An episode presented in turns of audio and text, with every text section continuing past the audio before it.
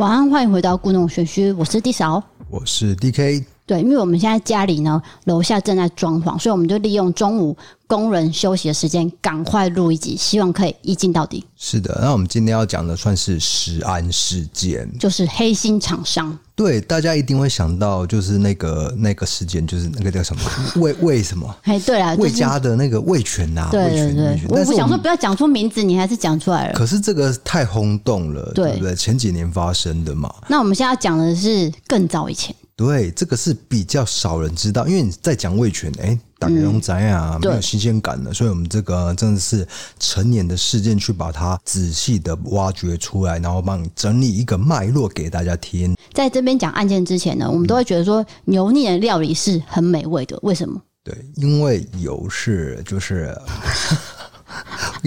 这个脚本是我写，但是你现在突然问问我，我总之就是，例如说炸鸡、炸鸡块什么，只要那种炸薯条，对，就是用很多油去完成的料理，都会特别好吃。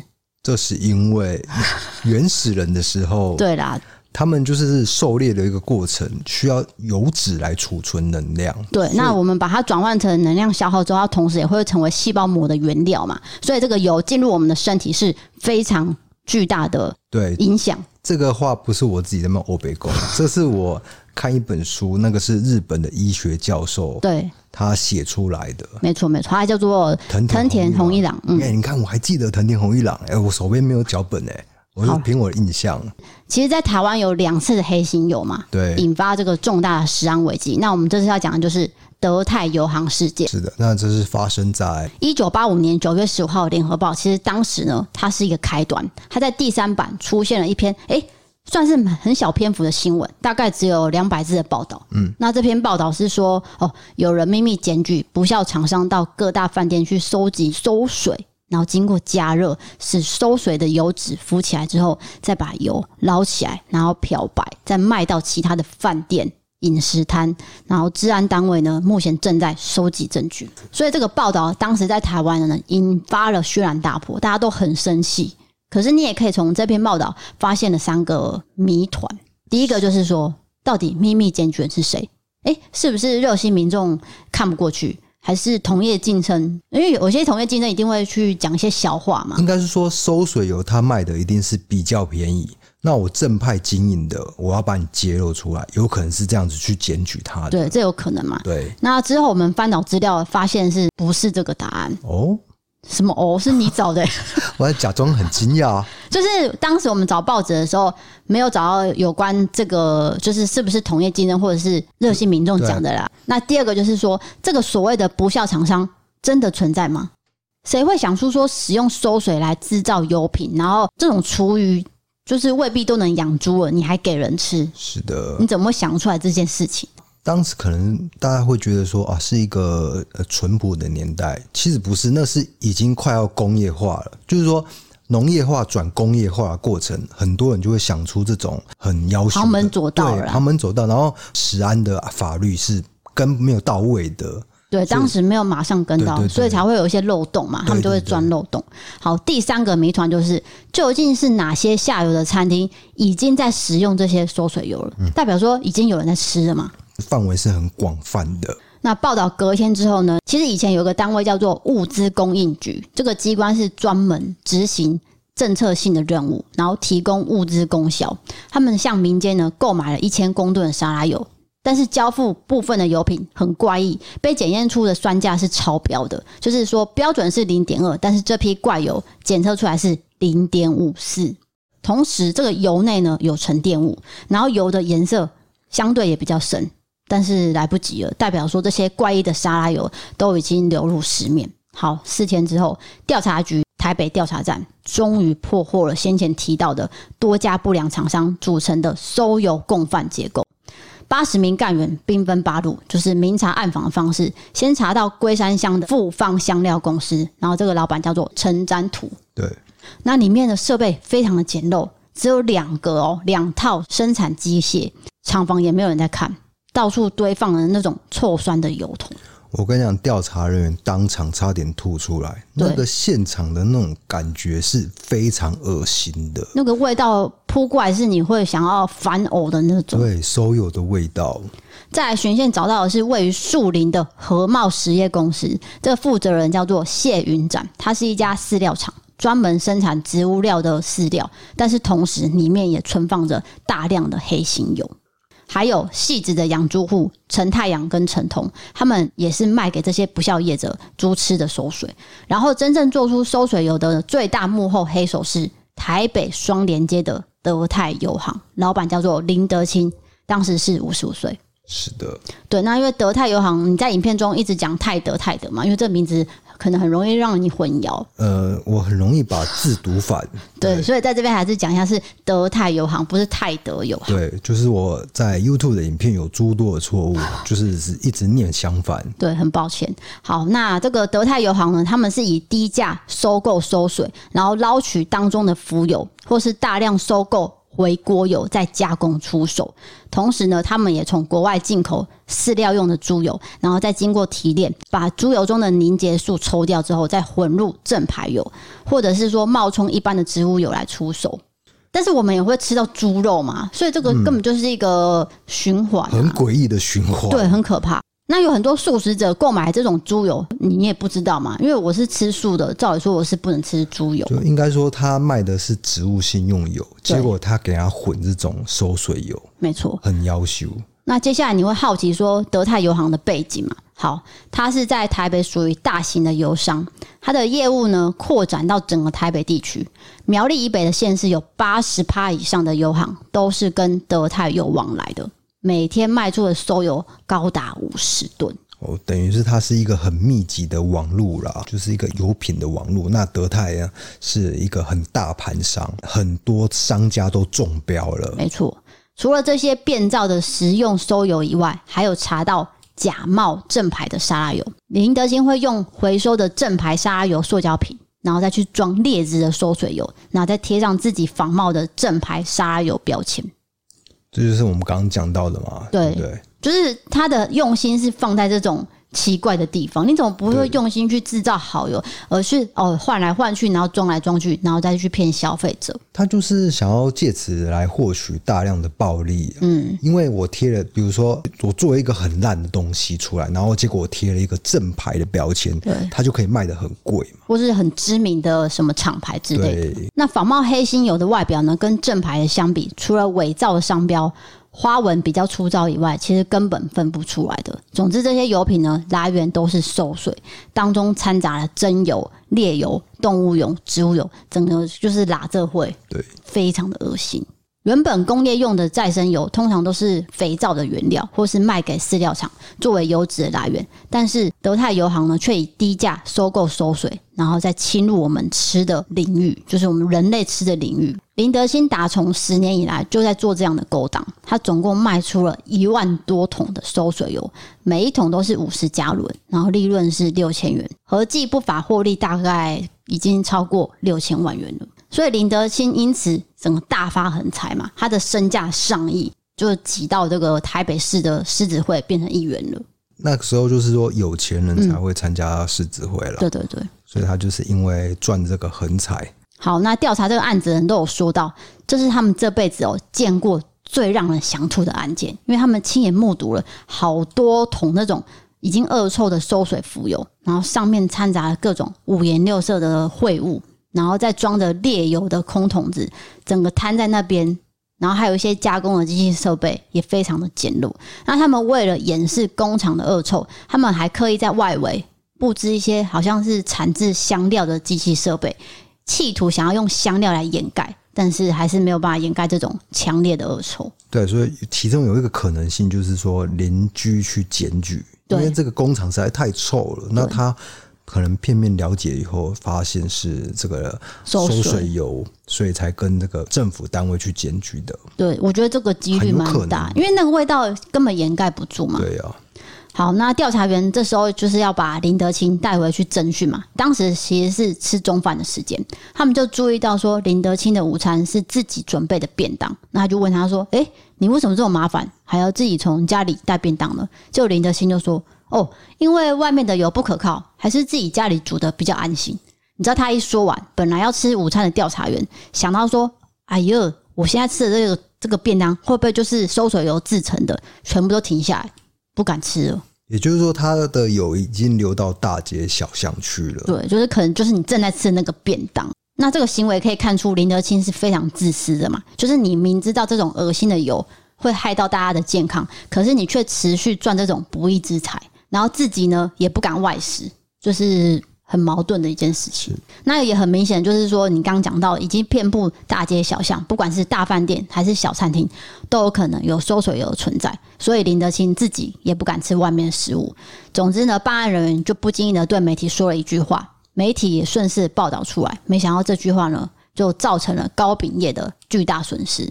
这句话就是：中秋节已经快到了，馊水油可能大量流入制饼工厂。是的，那我在 YouTube 就是有讲出这个东西，因为这个是报道写出来的，那很多人会误以为说我是在责怪办案人员呐，哦，其实不是，就是说，是不可能，他们就是不经意的报道出这一句话，我也不是说指责办案人员，也不是指责记者，嗯，就是因为那时候中秋节就是快到了，所以造成了整个糕饼业完全大萧条。这时间点的问题啊，不是说调查员还是怎么样记者的问题。可能调查员就是联想到说啊，会不会也留到了那个中秋夜月饼这件事情？对，就讲出来，然后就报道出来，结果竟然造成巨大的恐慌。对，因为报道出来的时候，距离中秋节只剩下八天，嗯，所以那些月饼都非常的倒霉。老实说，应该说那时候其实是农历七月之后，呃，很多糕饼业正准备说啊，我要开始做月饼了。对，可能旺季啊，他们旺季就是他们会向日本购买很精美的那种包装纸礼盒啊，礼盒制造成那种高级月饼。对，结果你一句话，我什么收水有事件，让整个市场都毁掉。对。那因为就像你讲的，他那些礼盒也会用一些促销的公式嘛，例如说呃买几送几什么的，可是这些都已经没有用，没有用，因为收水油已经整个新闻已经大爆发了。可是我现在回想味全那个事件，好也是差不多是这样，嗯，就连他们的林凤营鲜奶可能跟收水油是无关的啊，可是大家还是不敢他大家还是会去抵制这件事情，对，只是没有人想到说办案人会这样讲，然后再就是说劣质油。也会被用来作为饼油涂在月饼的外表，使这个饼皮光亮。那所以食品安全的担忧已经演变成民众的集体恐慌了。那当时呢，糕饼业者叫苦连天，就没有办法把这个月饼卖下去。他们都会说：“你是要我们活不下去吗？我们这个商店已经没办法做下去，也开不下去。”好，这时候呢，行政院卫生署。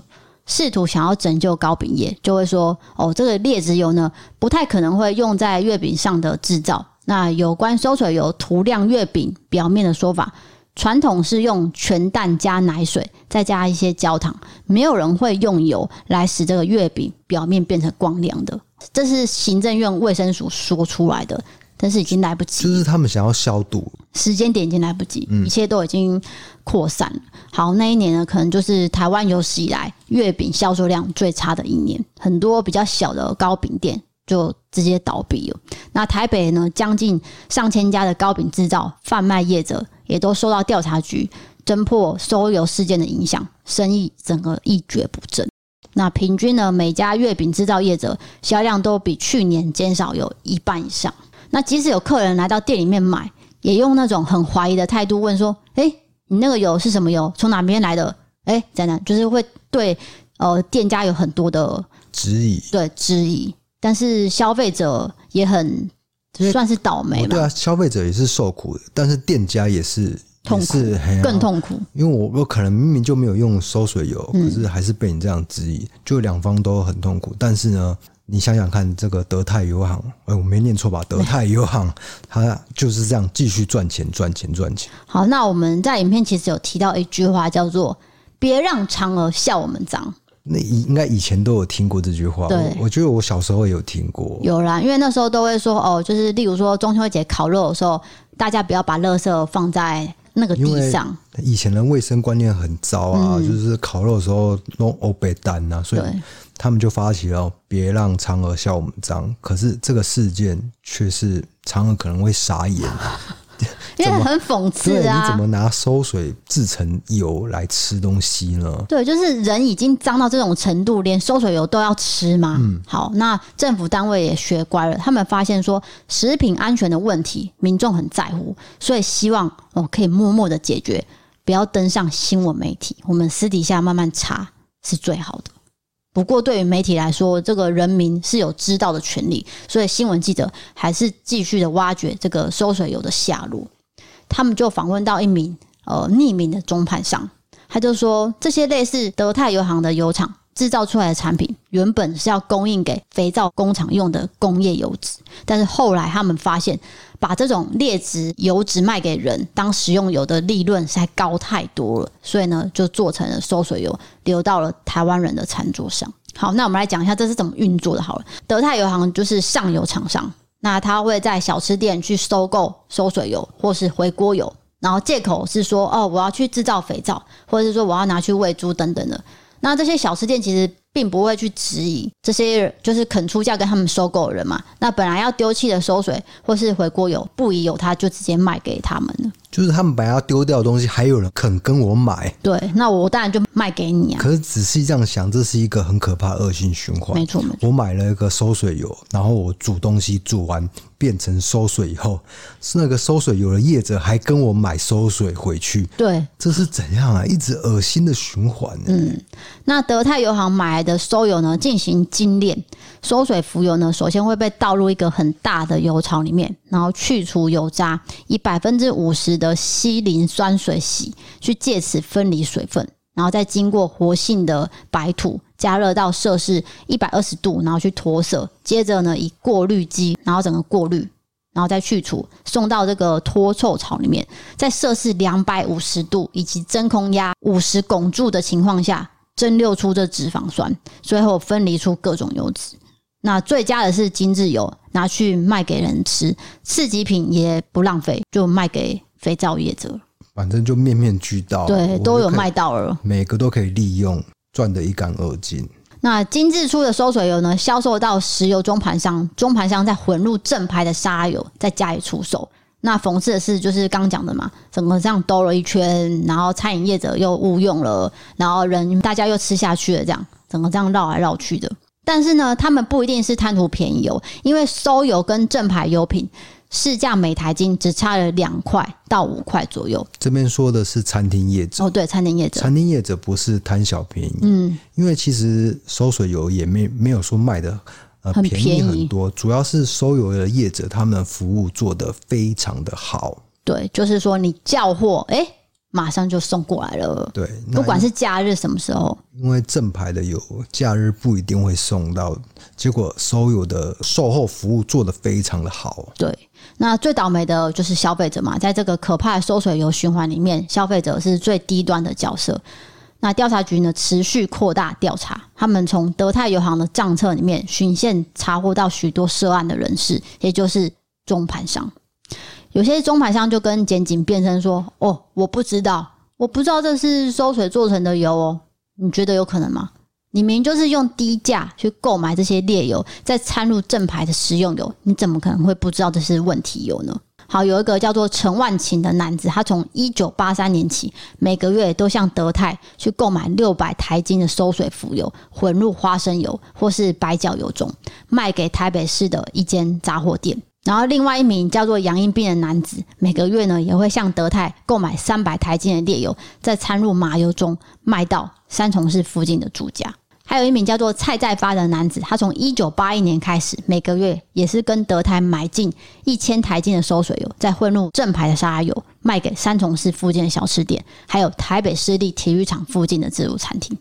总之，这些劣油呢，也流入了士林夜市啊、赤峰街，还有中和一带的面摊、海产摊。那除了小吃摊，收水油也供应给工厂的伙食团、日本料理店，拿来做肉松、炸香肠，还有拌面油。我觉得你讲太 detail 了啊。总而言之，就是北部都受害。对，整个大台北地区，嗯，就是你想到卖小吃店的地方啊，饮食的地方，餐厅都有了。那馊水油呢，每个月销售超过两千五百加仑，好，遍及了各种食品。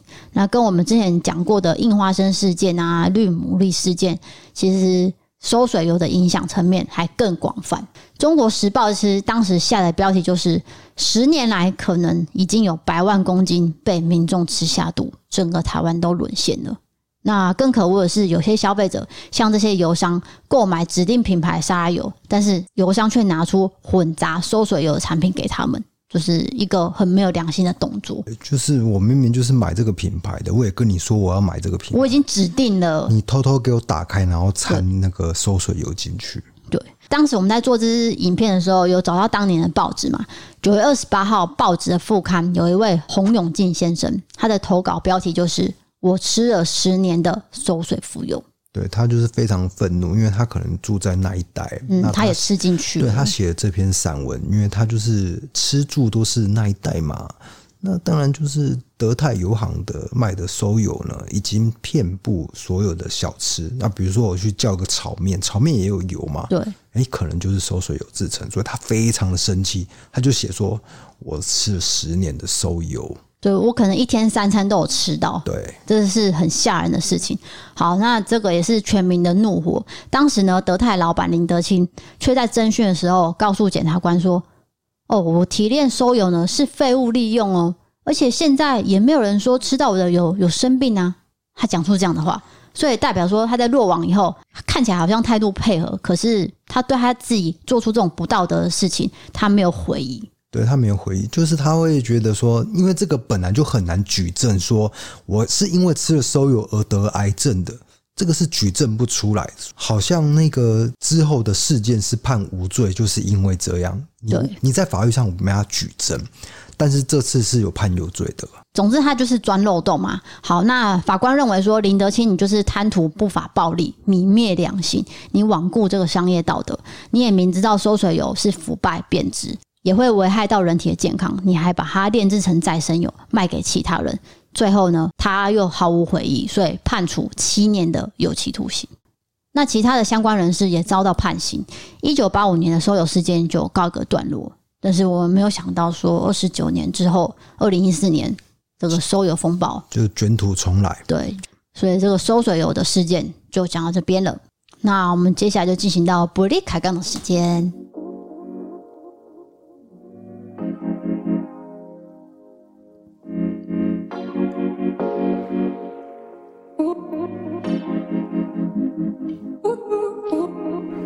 你在喝什么啊？看起来好像很好喝哎、欸！你为什么这种很不自然的感觉呢？我要让大家知道你在喝东西、啊。我觉得你刚刚念那个案件的语调速度太快了，噼里啪啦的，我觉得大家很难跟上。又在噼里啪啦，就是我觉得你要制造一种悬疑感。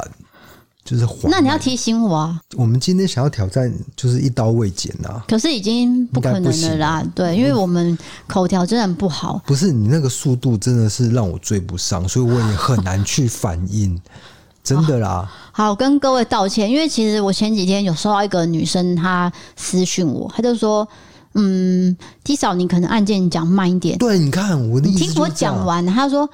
地上讲慢一点，因为有时候好像讲太快，我我听不太懂。你没人办法听，是不是我年纪太大的关系？是因为如果你 YouTube 的话，你快的话，因为你底下还有字幕可以看。可是你这个录音是没有字幕的，所以它很难去跟上。你最好是像我这样的语速，就是像乌龟一样慢慢的。我刚你听到杂音是因为猫在抓沙发。对，那你怎么讲到一半？我讲完了。哦。好了，我跟大家，你是因为很紧张还是怎样吗？就 就是你为什么要这样噼里啪啦的呢？你 你到底一整集要噼里啪啦几次？因为我词汇量也很少。大家都说你的口头禅就是噼里啪啦。你不觉得噼里啪啦这句话很好笑吗？就是其实它是一首歌哎、欸。谁啊？什么？噼里啪啦，噼里啪啦，叭叭叭啦叭。不是。好像是罗百吉有有写一首，我、哦、没有我乱说乱说，我乱说的。可是我现在讲的是真的、啊。小丸子，我知道，我知道那一句话有有一句是这样子的。对，然后呢，收啊。我在这边可不可以改正一下你的语速呢？好，我在这边跟大家道歉，因为我真的没有受过什么正规的训练，例如说像玛丽这样哦，可以一个字一个字好好的讲清楚，这都是我们慢慢磨练出来的。那现在已经一百六十几了，我可能还是很快，那你进步的速度很慢呢。就是我学习能力可能真的蛮差的，就是如果你喜欢我的话。那你不喜欢请见谅。那如果你不喜欢的话，你可能要克服，叫观众克服。哪有叫观众克服这种事？这是我昨天是你，我昨天看到文庆哥写的，他说对，他们写这个还蛮好笑的。我笑一个、欸，就是你不喜欢我，你不喜欢我，那你要克服啊。这是一个这个蛮好笑的。这是一个网友，就是听到我前几集不是有生气一件事吗？他就把那个截图给我看，然后我就笑翻了。就从此我们都不概括承受了。那个袜子别别再出了，请你克服。我们下次出这款，请你克服。那文庆哥可能会跟我收一些版权费吧？改成客服，就两个字而已，没有别的。那真是这种开玩笑啦。我们当然还是以客为尊呐。服务业哦，听众真的是算是，因为我们其实也是服务啊。对，我觉得我们不要做些亏心事就好，像那种我们刚刚讲那个案例，就是卖二值的商品，对，他用很低价的价钱去收购，然后高价卖出，真的很要求啊。对，我这个要求可能会被骂。就是说，我讲十次要求，D K 是不是没有别的词汇？没有没有，我没有别的词汇，我不知道要怎么表达要求这件事情呢。就像 I G 有人 take 我们，他去看咒的电影票，然后抽中是我们给他的，他只会打恭喜。你要念这件事情，我已经道歉了。然后第一少说我回复回的很敷衍，是真的。可是。就恭喜啊！恭喜你抽到电影票，对啊。没有，你应该要关心的是说做好看吗？有没有被吓到之类的？你不是，你就是恭喜，然后一个撒花。对啊，对啊，对啊。就好死不死，你知道那个女生还是谁？是你的学长的妹妹哦，是这样子哦。对，哦、是同一个人，原来是同一个人哦。这个真的要讲一下。就是我大学的时候，因为我打球很火爆，所以呢，大家都知道这件事情。Podcast 我也念过一轮了，然后 那结果就是后来我露脸嘛，因为所以那个我有一个大学的学长就认出我。那他在他有打篮球，然后也有常常吹那个篮球的比赛，就是当裁判。裁判，嗯，刚好他就是吹到一场是我暴怒的那一场，这样。可是我真的暴怒。可是问题是你根本也想不起来是哪一场啊？哎、欸，我因为我暴怒太多次了，所以我记不得是哪一次。对啊，所以比起，但是我隐约记得应该是对方的中锋可能有撞到我，然后裁判没有吹到还是怎样，我就觉得很不爽。然后可能我就是在生气呀啊，啊，我生气就是说会大吼大叫。对，但是我不会动手啊。可是大吼大叫就很烦呐、啊。对，大大叫，你是在叫什么东西？这样子，就是一直踢笑你呢。这样，我真的很激动，这样。对啊，所以就引来了刚好这一位朋友，就是呃，你刚讲的学长的妹妹。对，他也说，我觉得 D K 很敷衍。他说我我回，他说我感觉到了这样。然后另外一位网友就是不认识你的，他就写说，这可能就是社交恐惧症的词穷吧。好，好，好，好，你知道大家都有为你着想啊，跟大家道歉，就真的是真的不太会回复啦，还是有低少回复比较。可是你很会讲自己的话啊，就是例如说贴文啊，哦，因为我很会组织一个故事 出来，就是会有脉络。对，可是回复的部分就比较不会，例如就懒得，例如说 D K 介绍，请问才能这样，然后他就说，哎、欸。你回好不好？我真的不知道讲什么这样。啊，反正要我回就我说，请你加油四个字，然后那个那个手的符号有没有？好，那因为其实刚才我才收到一个私讯呐，因为我们有新闻自助餐这个单元嘛，在这个周末，那我们有提到这个，就是目前乌俄战争还在进行。那这位网友呢，其实他是想要透过我们呃微小的力量，可以帮助到，就是他们被关注。你是说，就是这个人民那受苦受难的这件事情哦？没有，他讲的是另外一件事。他是讲说，因为乌俄战争，同时以色列也入侵了巴勒斯坦，然后炸毁了一般平民的房子，甚至拿武器去打无辜平民女学生的脸。因为巴勒斯坦的国际地位这个问题呢，从来不被重视。我知道他的意思就是说，嗯，大家都关心乌俄战争，但是可能比较忽略了以色列这一块。对，那因为有这个平民的房子也是被炸毁了，啊、那他是觉得说，嗯，就是呼吁这件事情。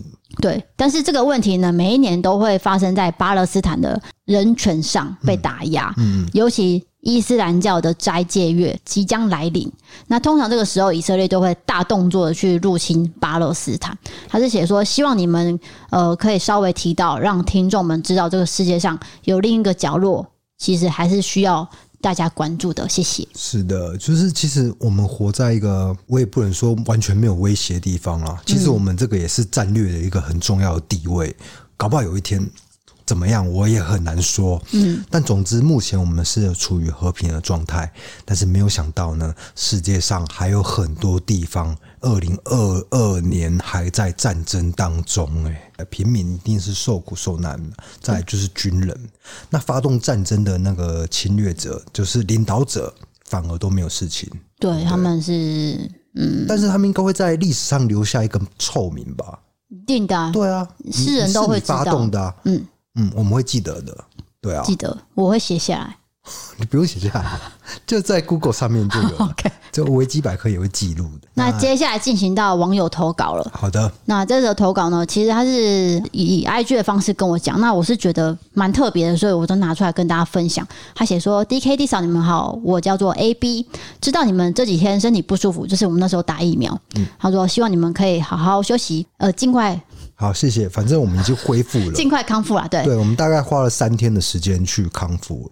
哦，没有哦，不止吗？五天哦，有到五天。我我将近五天，没有吧？哦，因为你是先前前后后啊，然后再再拉啦。嗯，所以真的是一个快一个礼拜了，就很虚弱。对，总之现在没有问题了。是，那他写说，前两天听到你们在谈这个韩国的光州事件，还有韩国历史，想要推荐 D 嫂一部韩剧《五月的青春》。这个故事背景也是在讲光州事件发生时的爱情故事。这部戏没有很红，但是男主角我自己很喜欢。嗯，这个我等下再回复。好，那我现在人在澳洲，因为之前打工度假的关系，我认识了现在的韩国男友。目前我们已经交往了三年，也在这边定居了。他因为真的太受不了韩国文化跟生活，所以在三十岁的时候毅然决然来到澳洲，最后在去年顺利的拿到永久居留权，我也就顺势的一起留了下来。每次提到韩国历史还有政治人物，我的韩国男友总是非常的气愤。他说韩国的长者的想法都非常的守旧古板，而且自私贪婪，又非常热衷宗教，而且有部分韩国人不管男女老少。说难听一点是脑袋进水，很容易被媒体的舆论给煽动。那也因此，这次的总统候选人会有宗教祈福或是跪下来拜票这种夸张的事情。那我男友说，有很多韩国人想要在国外想尽各种办法留下来，就是因为再也不想要回到韩国。这点我觉得比台湾人还严重，因为澳洲的韩国人真的蛮多的。因为我们两个是用破英文加上更破的韩文聊天，所以以上的这些都是我自己理解并翻译成一个在韩国长大到三十岁后，呃，逃离韩国的韩国人的想法。那或许其他韩国人不是这样想的，也分享给你们，祝福你们一切都好。P.S. 我在台湾的家也有两只猫咪，我很想念它们，但是我已经三年没有回去了。好的，那我了解，就是说他是一个呃有点讨厌韩国的韩国人啦。嘿，对，他自己就是韩国人，可是他却讨厌。不过他有强调，就是说这是他的一个个人的意见，不代表说所有的韩国人都是这样想的。没错，没错，没错。那他的确讲到说，有一些东西是我想象不到的，因为我们看韩剧是没有想到他背后说有很多的宗教崇拜啊。嗯，但是其实有、欸，就是前阵子呃新天地事件。哦，就是对这个宗教非常的狂热。那他刚刚有说到，就是连总统大选这个宗教也是这种跪下来膜拜，对，这个是蛮让人难以想象，因为好像台湾比较没有。对，对，而且当选的那个人，他的手上不是有写一个字吗？嗯，也是被拍到嘛。那大家就有说，是不是一个宗教的力量？哦，对对对，这个你没有 follow 到，这个我不知道。他的手就是写了一个类似王的字。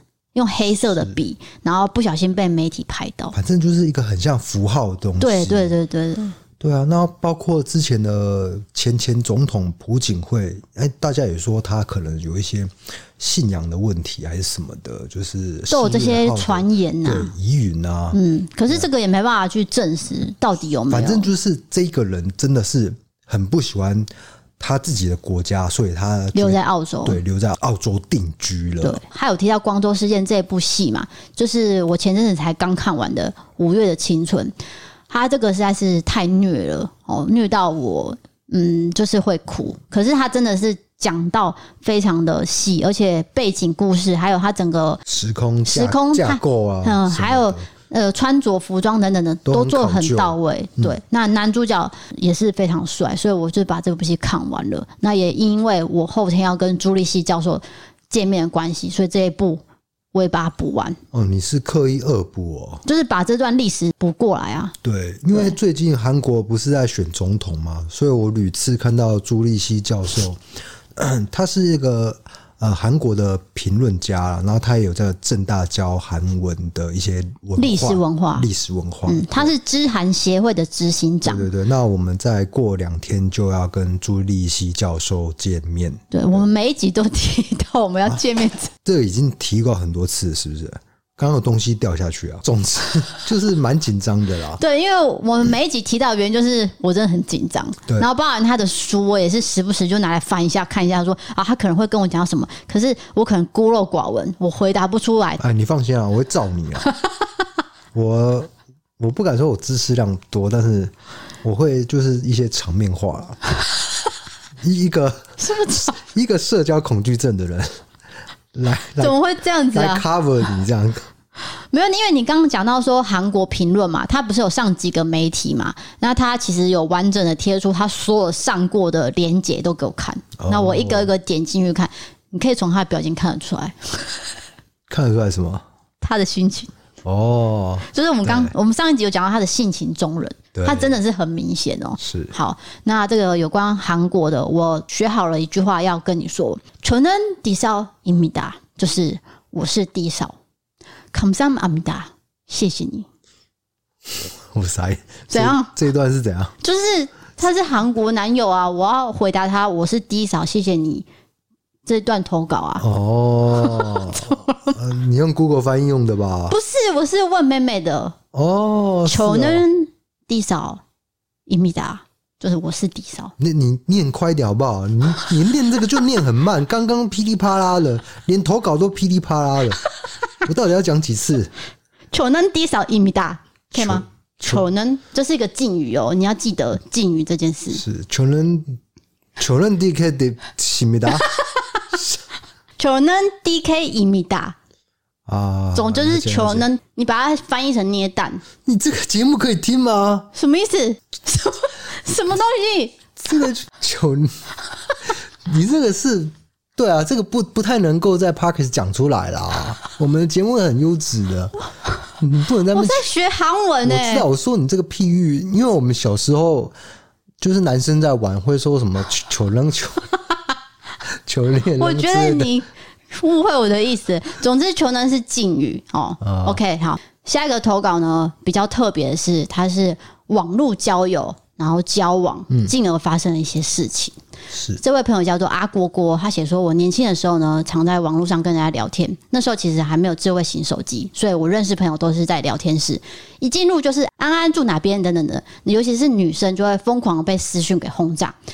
在一堆讯息里面，有一个男生特别有礼貌，然后时常关心我。”也不像其他人会讲一些呃很油的话，所以呢，我们就很常聊天，约出来见面，自然而然我们就在一起了。对方真的很体贴，让我沉浸在这个幸福里面。不过就在交往不久的时候，他开始露出本性了。有一天午休，我跟同事就像平常一样一起出去吃饭，但是我忘记带手机了。我一回来就发现手机有十几通男友的未接电话，啊，我就马上打了回去，才接通而已，他就质问我。你为什么没有接？你跑去哪儿？那我就回答说：“哦，我是去吃饭，我忘记带而已。”但是他完全不能接受，他觉得我是刻意不接的，并跟我说：“以后我中午都会打来，你一律都要接起来。”那我尝试跟他解释，这很不合理，但是他很生气，不停的说：“我根本就是不爱他。”老是跟男同事出去吃饭，我说什么他都不相信。最后没有办法，我也只好答应他说：“好好好，我以后不会漏接你的电话了。”我就答应了。虽然和好，他还是像以前一样很体贴。可是从那天开始，我变得很紧张，我很怕说我没有接到他的电话，他就会破口大骂。一直忍耐到某一天，我彻底的爆发了。有一天下班之后，我一个人去公司旁边的诚品逛街，因为他要求我下班之后到家都要马上打给他。所以我才刚走到家里的楼下，他的电话就打来了，劈头就说：“你旁边怎么这么吵？你是不是在外面？你为什么还没到家？”我也坦白跟他说：“我去成品逛了一下。”没有想到他就直接骂我，然后说我一定是跟别人约会怎么样的，然后直接命令我说：“以后下班你就是给我直接回家，直接怎样怎样，全部都是让我非常的紧张。”那那一瞬间呢，我忍耐到极点，我突然间清醒了，我跟他讲说。连我爸妈都没有这样管我，你凭什么规定我？那想当然，这句话他一定是疯了。他对我就是一阵国骂。当下我只觉得这个人根本没有办法沟通，也没有理性可言。我准备要挂电话，让我们彼此冷静一下的时候，他就冲着我说：“你敢给我挂电话？现在挂电话，我们就是分手。”挂了之后就，我觉得我解脱了，感觉一切结束了。我也把手机关机。隔天我起床准备去上班，家里电话响起来了。我一接电话，竟然是他。我从来没有给过我家的电话。让我起鸡皮疙瘩的是，他竟然说：“宝贝，早安呐！”好像昨天都没有发生过一样。那当然，我们又是一阵的争吵。接下来呢，他就是一则一则的简讯攻击，骂我是贱女人等等的。总之有很多事情，他就会开始回忆，并且跟我计较，还说我花了他很多钱。可是我想想，这两个月下来。他只请我吃了一碗红豆汤，请问我到底要还他什么？最后呢，就是我们也分手了。但是我变得每一天都很害怕，他在我家楼下可能等着我。那我也跟我爸妈讲，我爸妈也是非常的关心。最后这件事情就。没有再来吵我了，但是我回想到他有一次跟我说到，呃，以前他的女朋友，呃，会拿烟烫自己、割腕之类的。那时候我以为他是在描述不好的过往，但是我现在想起来，他脸上的表情是很骄傲的，他是在炫耀他的前女友爱他爱到不惜自残。他会不会是在暗示我应该要那样的爱他？哇，好变态哦！这是什么故事啊？这个太令人发毛了，而且这是真人真事。对，那我先跟大家道歉一下，因为这个我没有换一支麦克，所以的这个所有的环境音都会收的非常的清楚。那刚刚猫有挖猫砂啦，所以可能会录到一些沙沙沙的声音。那我的心得就是，这个不是网络交友的问题，就是你可能呃，不管任何的交友方式，都可能会认识到这样的一个男生。我觉得网络交友它是一个趋势，有应该会有越来越多人是使用这样的方式来认识另外一半。那包括我的朋友也是经过网络交友来认识对方的。就是说，这个男生，我觉得他是非常的自卑。我个人觉得啦，就是他好像说想要控制这个女生。某种状况造成说他的一个脾气，他的一个性格、情绪都是这样子，他必须时时刻刻知道女朋友的位置，对，他才能够安心。要不然呢，不顺他的意，他会疯狂的轰炸你。非常庆幸的是，最后他们是和平分手嘛，嗯，也分手之后也他也没有再来过来骚扰他，我觉得这是很好的一件事情。对，不过他隔一天打电话来说：“宝贝。”好像没有事一样，其实也是会令人起鸡皮疙瘩。是，因为你会觉得说，哈，到底是有没有分手？我想要分呢、欸，可是你还叫我宝贝啊，很可怕、啊。是这样吗？不是已经分了吗？没有，他不是，还不是还没分嘛？所以还没分呢，他们不是吵架而已嘛？吵架说分手不就是分手吗？为什么吵架分手不算分手？他们哦，是是这样，我以为只是吵架，我刚刚没有听清楚。对，没有，他是先吵架说分手，然后关机嘛。隔天开机的时候，他打到家里说：“宝贝，早安。”哦，对对对，这样的确会让人家觉得很毛，很变态吧？嗯，就是好像没有发生过一样。好，那其实他后面有讲一下对我们的鼓励啊，他是写说：“哦，谢谢上次 D 嫂选到我的故事，可以帮你们的节目贡献一点题材，我也很开心。听到你在故事后把非投稿念出来，我整个直接大笑。”我只是想要对你们鼓舞力说说话而已。原本呢，我只有看 YouTube 异色档案赞助，我也是在异色档案。毕竟你们找资料非常用心，也不只是在网络上看故事讲一讲而已，而且都是台湾的故事。了解这些意义很重要。毕竟我们那个年代的课本并不会记载这些追求民主的过往。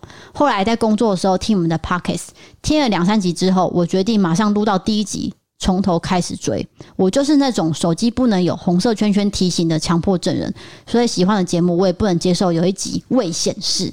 每次听都觉得 D 嫂反应很快，总是可以很迅速的吐槽 DK 回去，而且一针见血。YouTube 在你刚出现的时候，其实我没有那么习惯，随着你的出现次数变多，对你的喜爱甚至超过 DK 了，所以想跟你说加油，酸民退散。还有想要推荐 DK 一部电影，DK 有说喜欢看同志题材的影片。这部电影叫做《烟消禁恋》，如果可以的话，我会分享其他故事。谢谢。好，谢谢。但是我没有印象说我有，我有说 我不知道哎、欸。我是说我喜欢看那种就是被压迫的人，然后群起反抗那种感觉。嗯，那不管不限同志的，就是啊，可能黑人啊，或者是犹太人啊。种族歧视那种，对，对这种这种的我非常喜欢看。好，接下来下一个投稿是来自台中的阿芝，他写说：“D K D 嫂，你们好，我是第一次投稿，希望你们节目上会采用。很抱歉，经济能力有限，所以一直当免费仔，没有赞助。不过你们的 I G 节目我都有 follow，真的很用心在经营。帅气幽默 D K 跟认真用心的 D 嫂。”一定要加油哦！先自我介绍一下，我的工作是厨运。那我每天开车必听你们的 podcasts，每回 DK 的幽默回话都让我边开车边大笑。我老婆跟 DK 一样是读社工科系，她在县政府工作，担任儿保社工，主要是在处理儿虐性侵案件。所以你们在谈到这些类似的时候，我都相当有感触。我跟我老婆也和你们一样，我都会跟老婆开白目的玩笑，然后我老婆就会吐槽我。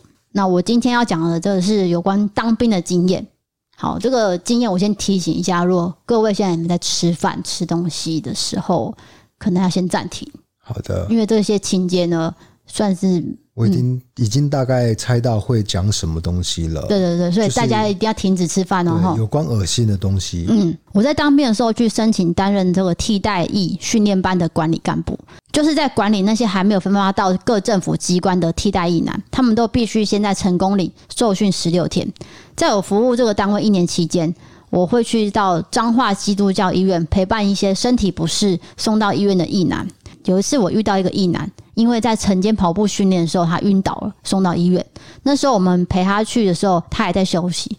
过一下子就醒来了。护士过来探视，就说：“呃，问一些简单的数学问题，例如说三加三等于多少？”可是他回答完全错误，而且表情看起来是两眼呆滞。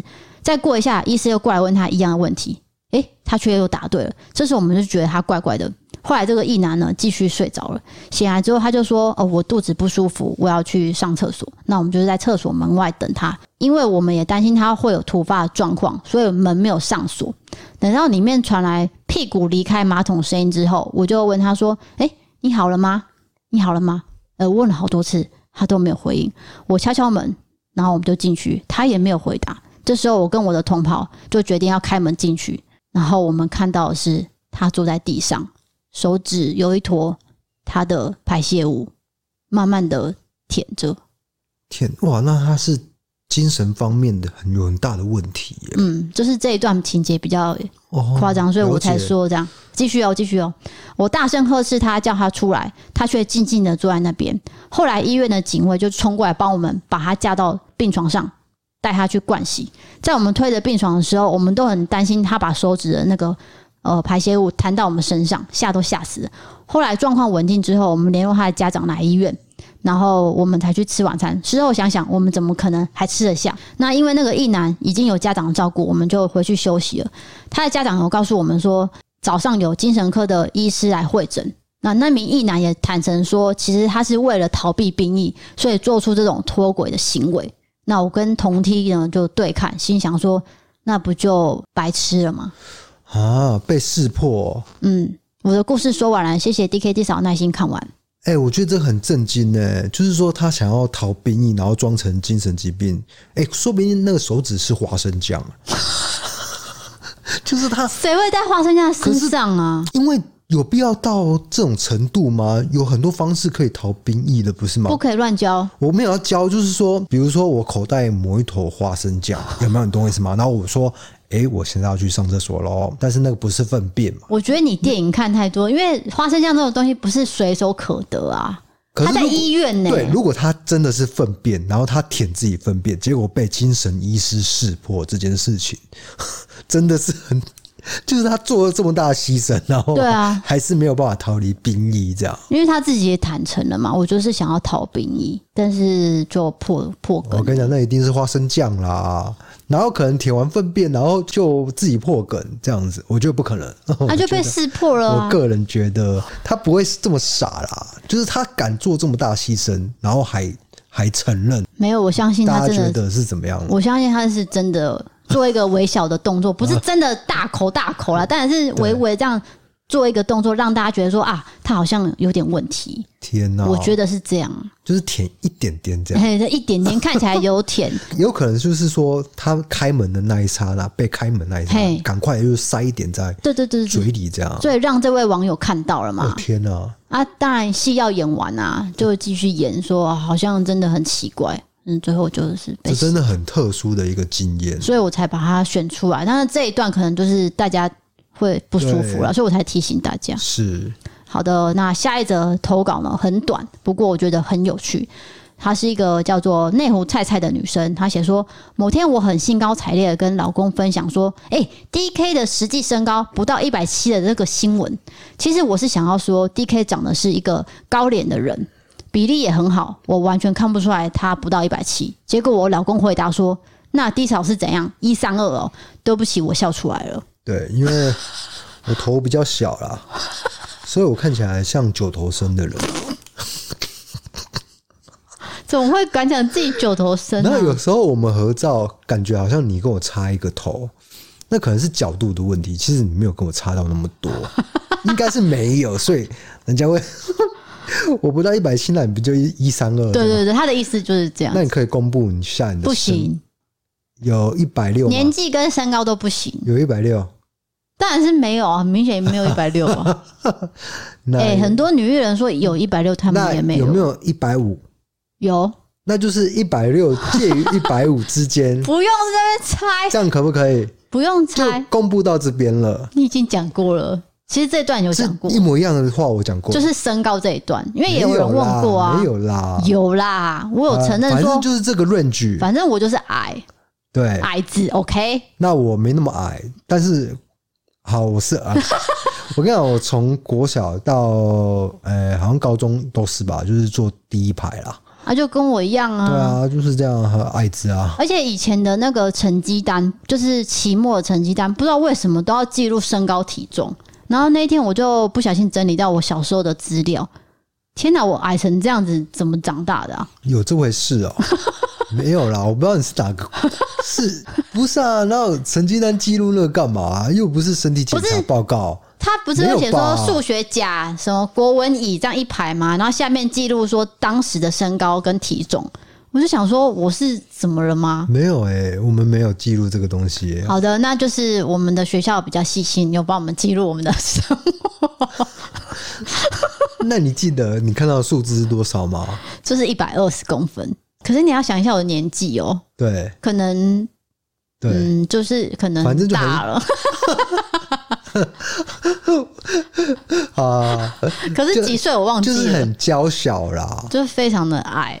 可是矮的人通常会比较有成就啊！啊，对啊，有人这样说吗？超多人。贾博士有很矮吗？有啊，贾博士很矮，一百五十五啊！不要乱讲啦，贾博士应该是高的啦。贾博士很高啊，所以你这句话是不对的啊。没有啦，当然不对啊！我当然是替矮子说话吧。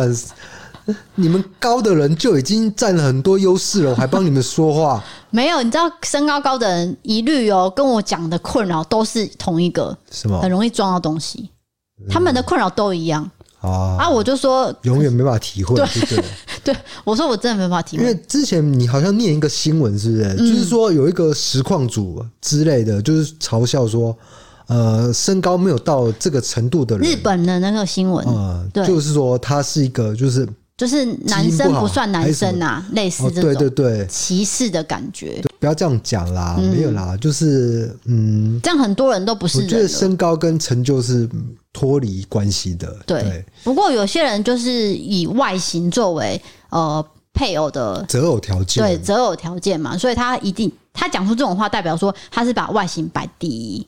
我自我是自己这样子想的啦，嗯，不然不会。特别去强调说哦，不到一百七的怎么样怎么样怎么样？如果他真的不到一百七，但是他身价有上百亿，对，请各位思考这样的一个可能性，这样你会跟他交往吗？每次大家都会有这种这种二选一，对不对？假设性的问题，就是说，例如说很帅，可是很穷，对，然后呢很丑，可是很有钱，你要哪一个？这样，然后身高很高，可是很笨；那身高很矮，可是很聪明。汤姆克鲁斯啊，一百七而已吧。汤姆克鲁斯啊，对对啊，很帅吧？郭富城也是。郭富城是哦，我以为郭富城是高了。你知道郭富城也是高脸，所以他跟我一样，对，他有就是比例很好，九头身。四大天王不是都会站在一起吗？会拍照，特别矮。对，当年就是有被发现说，哦，郭富城好像凹下去下去了。哎，我也是哎，就是在。团体照面前，我就是凹的那一个。我跟你讲，对啊，我之后发现一个诀窍，垫脚吗？不是，你做那些都太刻意了。是哦，我每次都垫脚，我没有一次合照不垫脚的。我我，因为我们的团体照通常都会有，假如说五个人好了，简单五个人就好了，你就是蹲着就好了。你蹲着，人家永远都不知道你的身高。对对，我就是采取我坐第一排，然后蹲蹲着这样子。我都是这样。我跟你讲，我昨天很无聊，我翻我那毕业纪念册，高中的，我就蹲第一排。我用的模式跟你是一样的。对啊，因为这样就看不出身高啦。对对对。只是虽然这样，我的版面会占比较小啦。哎，我说到这个哦，我记得一句话特别印象深刻，就是我高中的时候，就我念那个社会组啊，所以女生很多嘛，然后女生就围围着我说。不是不是，我不是真的，你听我讲，听我讲。他们说啊，抱歉，刚刚有一些意外，所以如果你听到简介的声音，是因为我刚刚在叙述这一段过程中，我念出自己的本名了。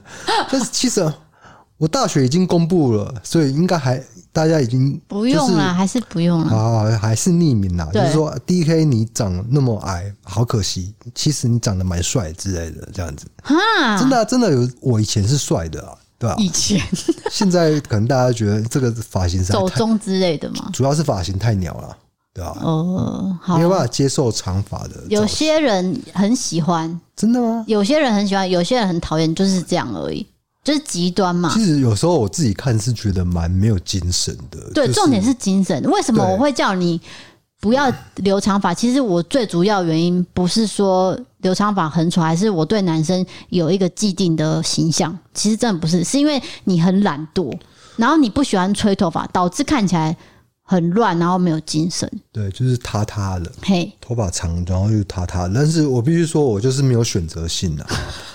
哦，再说一次，就是没有选择性。不好意思，我有问题，请问一下，这一款酒到底怎么了？没有，就很多气泡啊。所以我必须停顿一下，然后打嗝。你也太夸张了吧！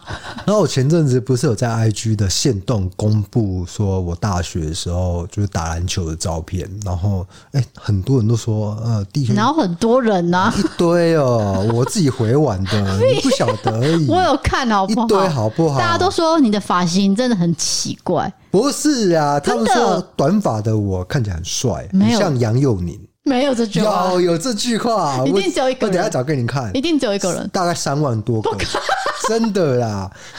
我跟你讲，我们现在追踪 IG 的人数是两二点六万，竟然有三万个人跟我说我像杨佑宁，超夸张！我整个吓到。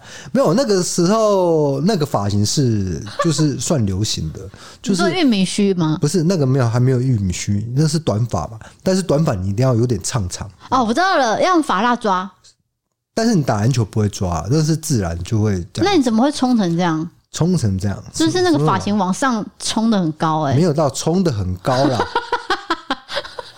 就是因为你剪那个型就会这样子，就是会唱长，就是唱长这样子。对啊，我讲的是刺猬的感觉啊。对啊，对对，就是有人说怎么会唱成这样啊，啊？我仔细看是真的蛮唱的。可是那个年代就是这样啊，这是那个年代的最最流行的一个发型啦。好了，有人就是说你打篮球看起来蛮帅的啦，我就说有，你这边说没有，哎、欸，就有啊。我先讲一下，我跟你讲，真是帅到爆了。我必须说，就是校草等级我。我有疑问，这款酒是很好喝，喝到你这今天这么幽默，是不是？不要乱讲啊！这其实也是呃我们的一名网友听众的餐厅、嗯、他卖的。大卖场卖卖买不到这款，是不是？我不确定诶、欸，还蛮顺口的啦。对，总之啤酒啦，但是气泡很多。导致我一直屡次录音的时候停下来打嗝。就今天呐、啊，对，以后不行喝了。哎、欸，我跟你讲，你刚讲了一句话，我有共鸣，就是说很可惜哦，你很矮，可是什么？你很帅、喔，所以你也有被人家说，其实你很漂亮，可惜很矮这样子。好像是 对吗？二十二岁之后，大学毕业之后，因为我大学之前并没有在特别打扮，好像是大概大学毕业之后，我我知道这个就是女大十八变。就是过十八岁以后会突然变很漂亮。对，可是我是女大二十二变啊。好啊，你你是说你二十二岁才开始变漂亮？对，对，对，有在转变，不能说是漂亮，就是说比比起来真的有差。对对，然后当时的同学，因为我之后不是有念研究所嘛，就有男同学嘛，那他就是很直接告诉我这句话，可是我听起来并没有很高兴啊。嗯，你不觉得吗？当然啊，谁会高兴这种事情啊？那等于是变相在说你很矮、欸，对对对对对，这个臭矮子之类的，没有到臭啦，就是说 没有。当然我当然知道，但是我是说，对啊，就是哦，你长得好看，但是你还是矮，这样对，意思就是这样。但大家还是觉得说，这个 Podcast 听到这边，这个夫妻真的很不要脸，一直在那边说自己的颜值很高。我没有，我没有，他们他们会这样想吧？我没有，只有你哦，你 是你没有，因为你一直强调你自己九头身。哦，九头身是真的，因为我量过，就是我头跟肩膀就是比例起来啊。我每次看、那个，我乱说的，乱说的嘿。我每次看韩剧啊，还是不管电视剧也是，转开电视哦，然后有女生，例如说主播、记者什么的，然后 DK 就会说这头超大哦，这个头在他第一个看的是脸加头，不是说只有漂不漂亮，他还会看头型。对。就是我特别喜欢头很大的人，就是他们，我就觉得他们很可爱，很像小叮当、哆啦 A 梦。不是不是说我在嘲笑他们，是说哎呀，这个型特别可爱啊，这样。所以你也觉得我像哆啦 A 梦吗？我怎么好好意思说啊？像白姓艺人，这段你会剪掉啊？应该。因为人家听出来了，不会啦，会啦。我觉得她是那个时候时代最漂亮的女生呢、欸。对啊，很可爱啊。好，谢谢你。到现在我还是觉得她很可爱啊。好，可以吗？你没有在称赞我，请不要剪掉。你没有在称赞我，我知道。没有啊。接下来就是呃，因为上次我们有提到说我们的节目要转型嘛。那因为昨天我跟一个就是厂商的窗口在联络的时候，他就说：“哎，D 嫂，你们转型是什么意思？”那我就说：“嗯，要怎么讲呢？其实我们节目内容是一样的，就是一样是案件，一样是新闻，那一样有网友投稿，但是。”不知道怎么形容，我们要转型，就是我没有办法讲出一个让你们知道我们转型的一个关键。可是呢，他点出来，他说：“哦，你们是不是节目的时间拉长？”我说：“对。”然后第二个是聊天时间拉长了，所以我们才叫做转型，就是让人家觉得说我们不再是以案件为主，而是以两个人对话为主，开杠这样子。对，所以。我们在伯利卡杠时间才会拉长，那当然之前就是有人说我们伯利卡杠时间长到太多什么的，对，所以我才说是转型。是，对，我要跟呃听众解释一下，因为有些人会觉得说这个聊天时间的比例啊，新闻时间的比例是不是不对等什么的？可是其实我们现在是改成以聊天时间居多。对，希望就是听众能够。理解理解，因为其实我们已经很长时间是这样子做了。对，如果你从第一集开始听，我们第一集全部都是在聊案件，然后聊案件就关掉了。对，所以很短嘛，才十几分钟而已，可能没有办办法陪到大家陪伴。我觉得重点就是陪伴，声音上的陪你度过一些呃很上班啊上班上班无聊时刻，通勤或是一些艰难的时刻。嗯，哦，你失恋的时候，我们陪着你。好恶心呐、啊！或是工作很烦闷啊，等等，所以我们才把这个聊天时间拉长，然后才说是转型啊。那我们内容其实还是一样啊，案件都有讲，新闻都有讲，然后只是多了我们两个的聊天。那希望大家可以理解，那不能理解就是客服。克服它。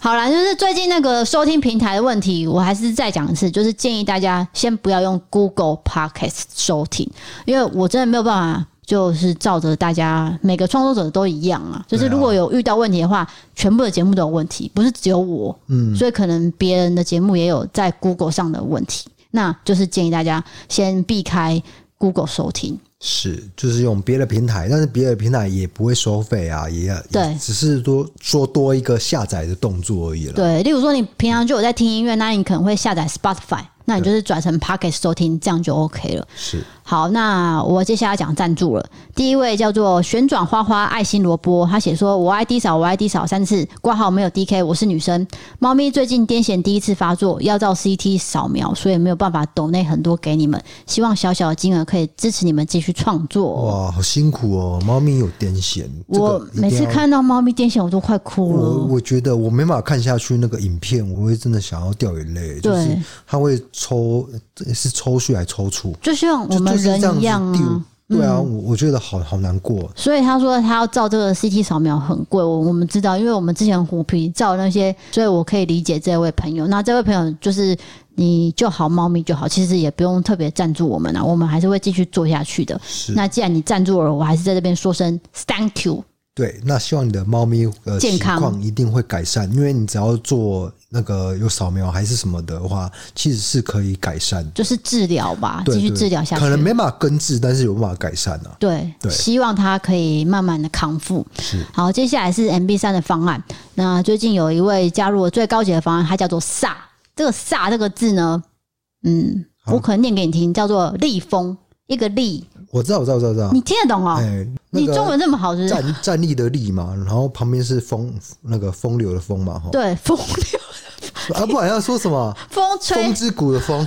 对，风流不好听。我是吉普利米。风，等下是宫崎骏米。那你也讲风之谷？对啊，你讲风流不太好吧？哦，我怕没有没有风，没有那宫崎骏米听不懂啊。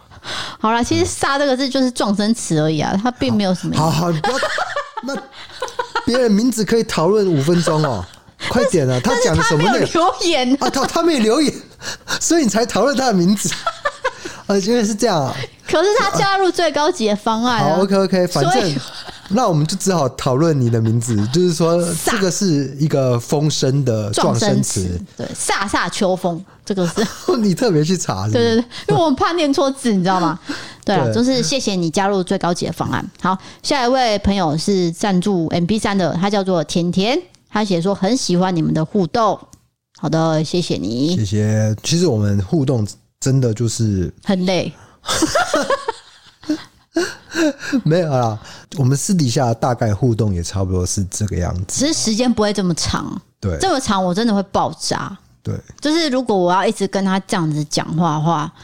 嗯，我生活，因为我常常会冷消微啊，对，会花我很多时间。你知道他那个讲废话的时间，我可以看一部韩剧，所以我几乎是减少，就是平常跟他讲冷消微的时候，对，那就尽量留在这个 Parkes 这个力量放在这边。好，希望你可以理解哈。好，那。最后就欢迎你投各种经验，请点传送我们里面投稿专区。如果你喜欢我们的 Podcast，欢迎追踪留言五星评论，或者让 MB 三 App 参考各种范。对悬案社会议题有兴趣的朋友，可以到 YouTube 搜寻异色档案 DM 我们的影片。想要看我们的日常吃饭、跳舞，还有商品的折扣笔记，可以追踪我们的 IG 哦。谢谢各位。好今天就陪你到这边了我是 dk 我是 d 小我们下次见拜拜。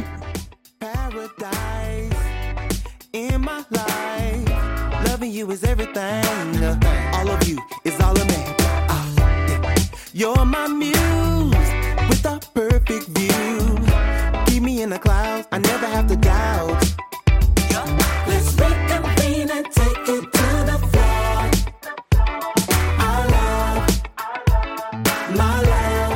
have a good time.